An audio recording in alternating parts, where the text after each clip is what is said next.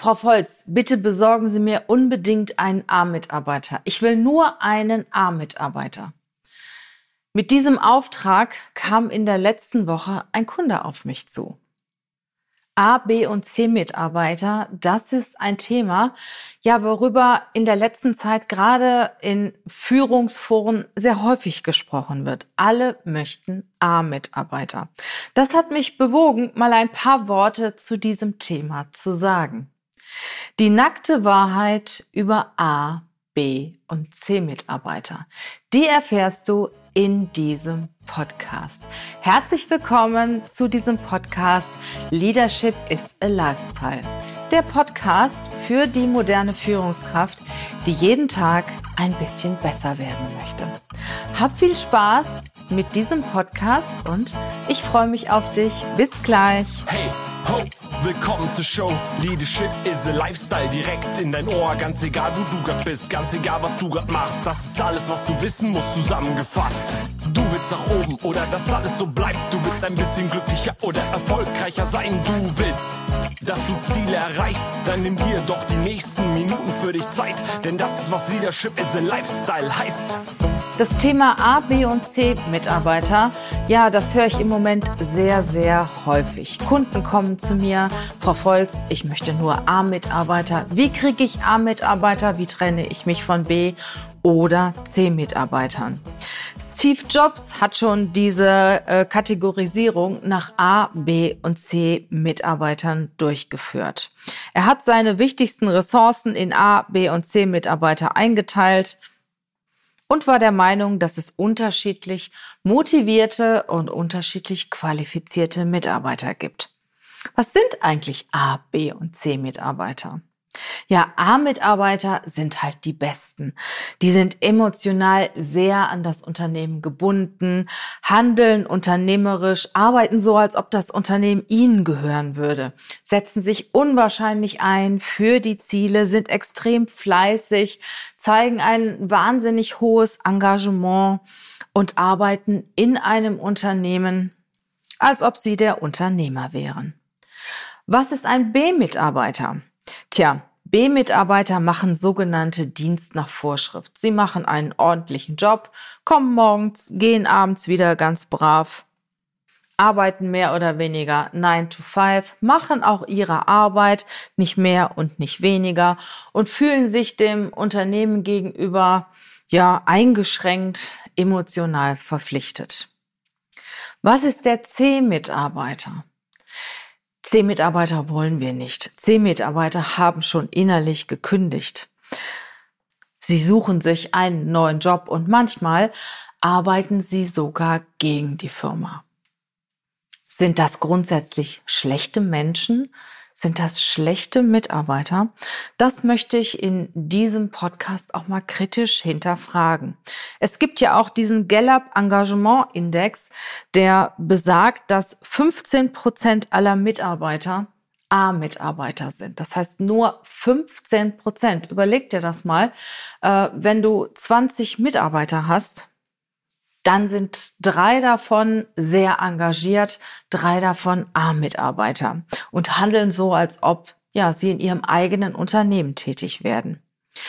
69 Prozent sagt Gallup, sind sogenannte B-Mitarbeiter. Das heißt, sie arbeiten von 9 to 5, haben ein mittelmäßiges Engagement, erreichen ihre Ziele, machen aber auch nicht zu viel. Ja, sie sind so ganz okay. Und 16 Prozent der Mitarbeiter sind sogar C-Mitarbeiter. Das heißt, sie sind überhaupt nicht engagiert, sie haben schon innerlich gekündigt, ja, sie haben eigentlich überhaupt keinen Bock auf das Unternehmen. Wenn man das Ganze hört, ist es natürlich klar, dass man in seinem Team nur A-Mitarbeiter beschäftigen will. Naja, wenn es geht, auch keine B-Mitarbeiter und absolut keine C-Mitarbeiter. Deswegen suchen viele Unternehmen ja auch nur A-Mitarbeiter und schauen sich ihre Mitarbeiter teilweise an und ja, kategorisieren sie nach A, B oder C. Das ist ja auch grundsätzlich in Ordnung. Jeder möchte mit guten Leuten zusammenarbeiten. Jeder möchte engagierte Mitarbeiter haben. Wie kommt das, dass ein Mitarbeiter ein C-Mitarbeiter wird? Oder wie kommt es, dass ein Mitarbeiter ein A-Mitarbeiter ist?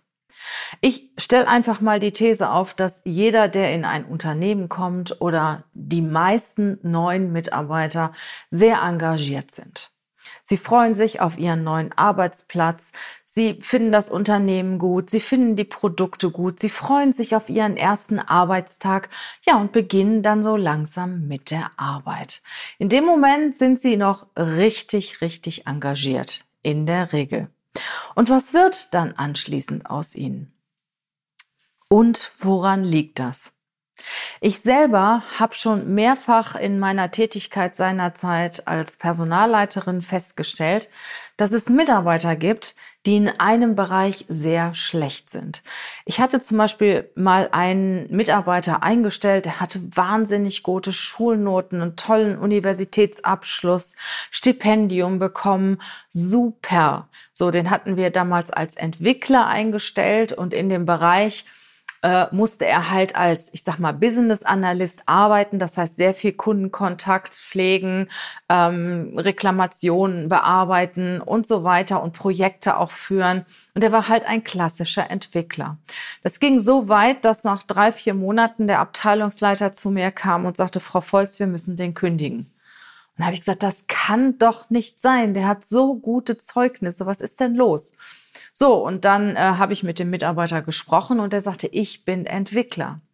Dann haben wir diesen Mitarbeiter in eine andere Abteilung versetzt, wo er ausschließlich entwickelt hat und seiner Tätigkeit, die er liebt und die er auch sehr gut kann, nachgekommen ist. Und dort war er einer der besten Mitarbeiter. Das heißt, ein und dieselbe Person ist in einer Abteilung ein C-Mitarbeiter und in der anderen Abteilung ein A-Mitarbeiter. Was bedeutet das? Tue das, was du kannst, was du willst, was dir Spaß macht und du wirst auf einmal viel, viel besser. Das zeigt zum Beispiel, dass man nicht sagen kann, der ist jetzt A oder C, sondern man muss viele Faktoren berücksichtigen. Macht die Person zum Beispiel das, was sie am besten kann? Macht sie das, wo sie ein Talent für hat, wofür sie Freude hat. Und da ist die Führungskraft natürlich ein Stück weit gefordert, das herauszufinden. Um eine gute Leistung zu bringen, ja, um perfekt zu performen und A-Mitarbeiter zu sein, müssen die Faktoren können, wollen, dürfen erfüllt sein. Das heißt, A, der Mitarbeiter kann das, was er tun soll. Er kennt seine Aufgaben. Er ist qualifiziert für diese Tätigkeit. B, er will das auch. Es macht ihm Spaß. Es macht ihm Freude. Und C, ja, er darf. Das heißt, er kriegt auch die Möglichkeiten dafür, er wird unterstützt, er hat Entscheidungsmöglichkeiten, er hat Verantwortung. Und wenn alles stimmt, wenn er das kann, wenn er das will und wenn er das darf, was er tun muss und seine, um seine Aufgabe zu erfüllen, dann hat der Mitarbeiter eine gute Chance, sich zu einem A-Mitarbeiter zu entwickeln. In diesem ganzen Spiel hat meiner Meinung nach die Führungskraft eine ganz, ganz wesentliche Aufgabe. Also A muss sie erkennen, welcher Mitarbeiter ist auf welchem Platz richtig. Ja, habe ich zum Beispiel einen B- oder C-Mitarbeiter, schaue ich mir den mal genauer an. Warum ist das jetzt ein B- oder C-Mitarbeiter? Ich führe Gespräche mit ihm oder mit ihr. Ich, äh, ich hinterfrage, macht dir die Arbeit Freude? Was macht dir besonders Freude? Was würdest du vielleicht lieber machen? Wie kann ich dich unterstützen? Weil manchmal liegt hinter einem B- oder C-Mitarbeiter auch eine ganze Menge Frust weitere Themen, die auch, ich sag mal, ja, in der Verantwortung der Führungskraft liegen, regelmäßig Feedback zu geben, ja, dem Mitarbeiter immer wieder Feedback zu geben, dass das gut ist, das weniger gut ist und ihm auch den Weg ein Stück weit zu weisen und ihn dabei zu begleiten und den Mitarbeiter zu unterstützen. Ich habe so oft erlebt, dass Führungskräfte überhaupt kein Feedback gegeben haben und plötzlich damit rüberkamen, ach, das ist ja, der ist ja nichts, der ist ja ein C-Mitarbeiter. Ne, von dem müssen wir uns jetzt trennen. Ein Stück weit hat die Führungskraft schon die Verantwortung, dem Mitarbeiter dabei zu helfen, von B zu A zu kommen oder von C zu B zu kommen. Sie kann den nicht einfach mal laufen lassen, sondern sie hat auch die Verantwortung, den Mitarbeiter auf seinem beruflichen Weg zu begleiten.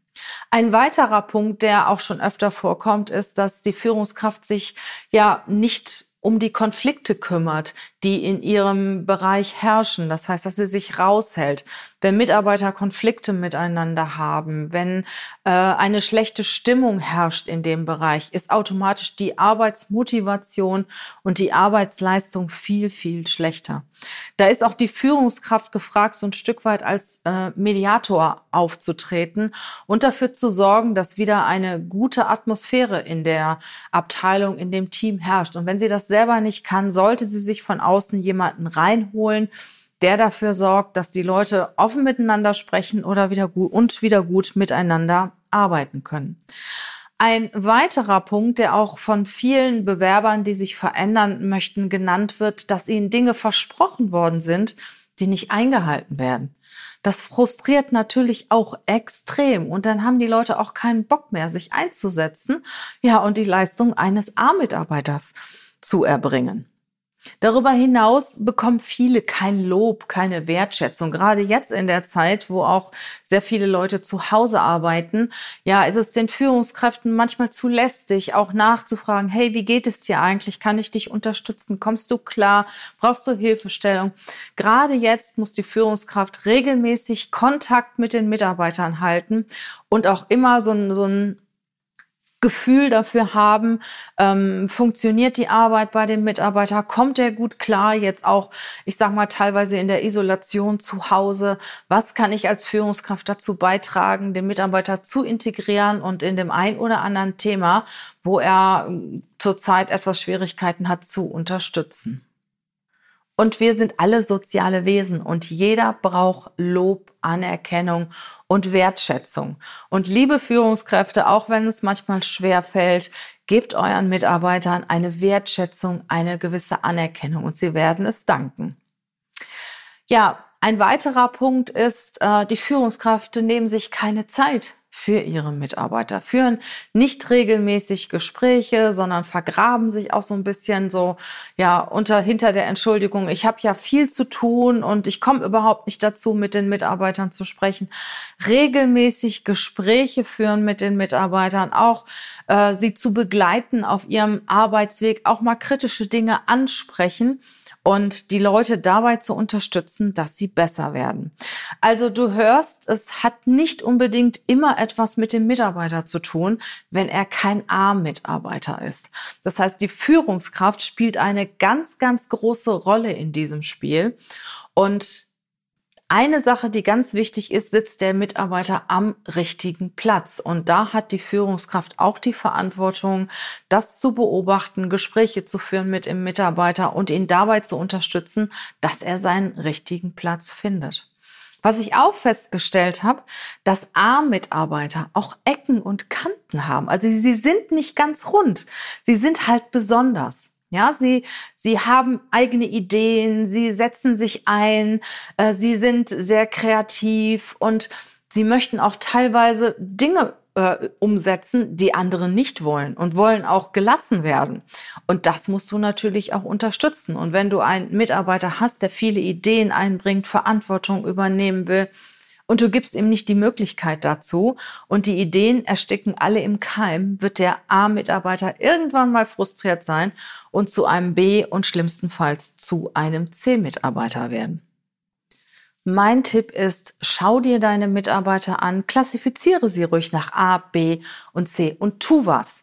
Rede mit den B-Kandidaten, rede mit den C-Kandidaten, spreche mit den A-Kandidaten, damit sie auch A-Kandidaten bleiben. Nimm deine Führungsverantwortung wahr. Frage sie, wohin sie sich entwickeln möchten, was gut läuft, was schlecht läuft, wobei du sie begleiten kannst. Wenn sie C-Mitarbeiter sind, spreche sie offen darauf an, spreche sie darauf an, dass du eine andere Leistung erwartest, ob du sie dabei unterstützen kannst, ob dass sie eine andere Leistung bringen können oder ob sie einfach falsch sind auf ihrem Platz. Und manchmal ist es gut, sich auch zu trennen. Das heißt, wenn du alles gemacht hast, wenn du deine Führungsaufgaben wahrgenommen hast und ein C-Mitarbeiter bleibt ein C-Mitarbeiter, dann kannst du dich natürlich trennen, weil es liegt natürlich auch ein Stück weit an dem Mitarbeiter. Nur was ich in diesem Podcast oder meine Botschaft aus diesem Podcast ist, die Führungskraft hat eine ganz, ganz große Verantwortung und auch einen Einfluss darauf, ja, wie ihr, wie der Mitarbeiter performt, wie engagiert der Mitarbeiter ist und welche Leistung der Mitarbeiter bringt. Du hast eine große Chance, aus einem B-Mitarbeiter einen A-Mitarbeiter zu machen und auch einen C-Mitarbeiter hochzuziehen. Identifiziere deine Leute, spreche mit deinen Leuten und dann agiere und handle. Wenn du jemanden einstellst, kläre von vornherein die Erwartungen schon im Bewerbungsgespräch.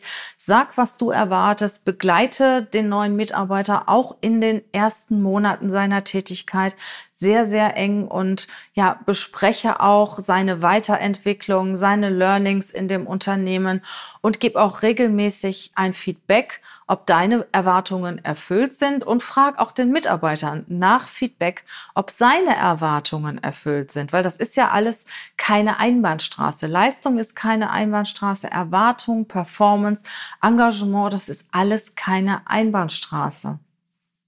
Und du wirst sehen, je mehr Zeit, Aufmerksamkeit und Wertschätzung du deinem Mitarbeiter widmest, desto eher entwickelt er sich oder sie sich zu einem A-Kandidaten. Ich hoffe, dir hat das ein bisschen geholfen, gerade in der aktuellen Diskussion mit den A, B und C-Kandidaten. Und du wirst nochmal darüber nachdenken, wenn du deinem Recruiter sagst, besorge mir einen A-Kandidaten. Ich hoffe, du konntest etwas mitnehmen aus diesem Podcast. Empfehle ihn gerne weiter, wenn du den ein oder anderen kennst, den dieses Thema auch interessieren könnte. Ich freue mich natürlich auch sehr über deine Bewertung bei iTunes und hoffe, dass wir uns in den nächsten Tagen gerne wiedersehen. Noch was, abonniere auch gerne unseren Newsletter, weil du bekommst immer aktuelle Hinweise zu dem Thema Leadership, Recruiting, ja, allgemeine Führungstipps und das, was im Moment für uns alle wichtig ist. Ich wünsche dir eine gute Zeit und freue mich. Bis bald. Tschüss.